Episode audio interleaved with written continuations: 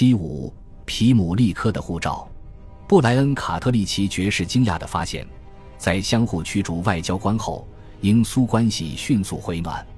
一九八八年，他结束了在苏联的大使任期。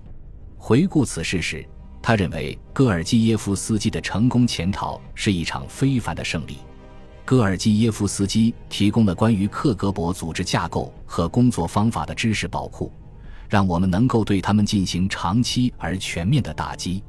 保守党中央办公室研究员罗斯玛丽斯宾瑟在得知当时自己应军情五处要求，主动与其建立密切联络的那个有魅力的苏联外交官一直为军情六处工作后，感到十分惊讶。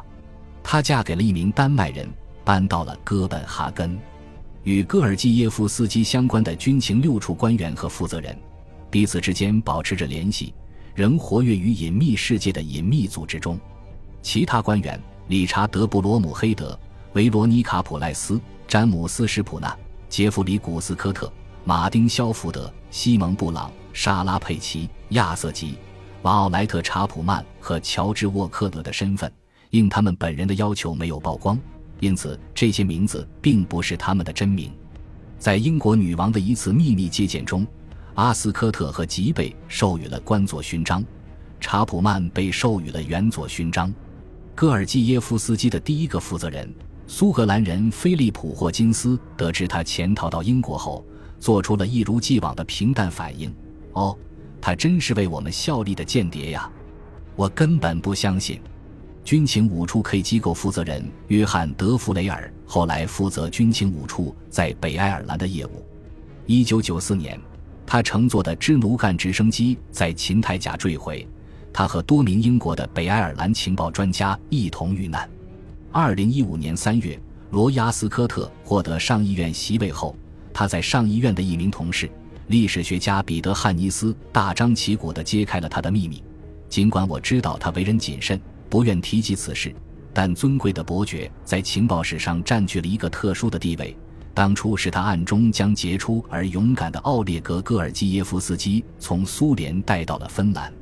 阿斯科特的女儿，那个靠脏尿布在冷战中发挥了奇特作用的婴儿，现在成了研究俄罗斯艺术的权威专家。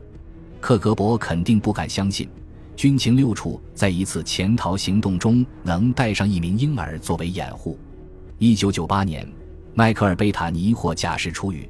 他此时已经在监狱度过了二十三年刑期中的十四年。一九八七年，瑞典间谍斯蒂格·贝里林出狱去探望自己的妻子，他逃到了莫斯科，在那里他每个月能领到丰厚的五百卢布津贴。一年后，他去了布达佩斯，此后又去了黎巴嫩，成了德鲁兹派民兵领袖瓦利德·朱姆布拉特的安全顾问。一九九四年，他给瑞典安全部门打了电话。说自己想回家，再度服刑三年后，他因健康状况不佳被释放。二零一五年，在养老院使用一支气枪误伤了一名护士后不久，贝里林死于帕金森症。一九九二年，安特雷霍尔特在一家高度设防的监狱服刑八年后获释出狱，并被挪威政府赦免。他的案件在挪威引发的争论延续至今。二零一一年。挪威罪案评估委员会对判决重新进行了调查，采纳了特雷霍尔特的支持者宣称的说法，认定没有依据表明证据遭到了篡改。获释后，特雷霍尔特作为商人和顾问，先后定居于俄罗斯和塞浦路斯。一九九五年，迈尔科夫特就一篇文章起诉了《星期日泰晤士报》，该报连载了戈尔基耶夫斯基的回忆录，所配的标题是“克格勃”。富特曾是我们的特工，富特称文章为麦卡锡式的诽谤，并获得了巨额赔偿，其中一些钱被用于资助《论坛报》的运营。富特于二零一零年去世，享年九十六岁。对西方情报部门而言，戈尔基耶夫斯基的案例成了一个教科书般的典型案例，在发展和管理间谍、利用情报掌握和改善国际关系。以及在最极端的情况下拯救一名身处险境的间谍方面，都提供了很好的借鉴。但在是谁出卖了他这一问题上，他们仍没有得出答案。戈尔基耶夫斯基有自己的见解，可能是他的第一任妻子叶莲娜，或是他的捷克朋友斯坦达卡普兰出卖了他。或许贝塔尼发现了是谁暴露了他军情五处内鬼的身份，亦或是阿恩特雷霍尔特的被捕与受审让克格勃提高了警觉。戈尔基耶夫斯基或军情六处都没有怀疑那位在马拉松般漫长的中情局情况介绍会上，经常坐在桌子对面的友善的美国官员。在罗马待了一阵后，奥德里奇·埃姆斯被调往中情局反情报中心分析小组工作。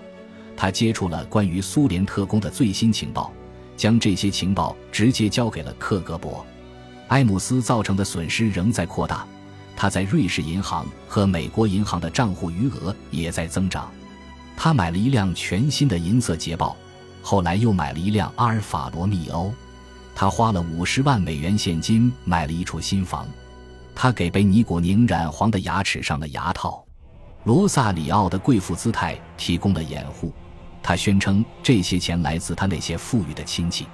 克格勃保证，一旦他受到怀疑，可以帮助他逃走。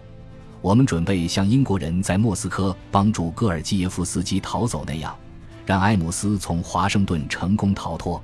他的克格勃负责人表示，埃姆斯总共从苏联人那里挣了四百六十万美元。而与这一数字同样惊人的是，他的中情局同事们长期以来都没有注意到他的高档衬衫和闪闪发光的新牙。从表面上看。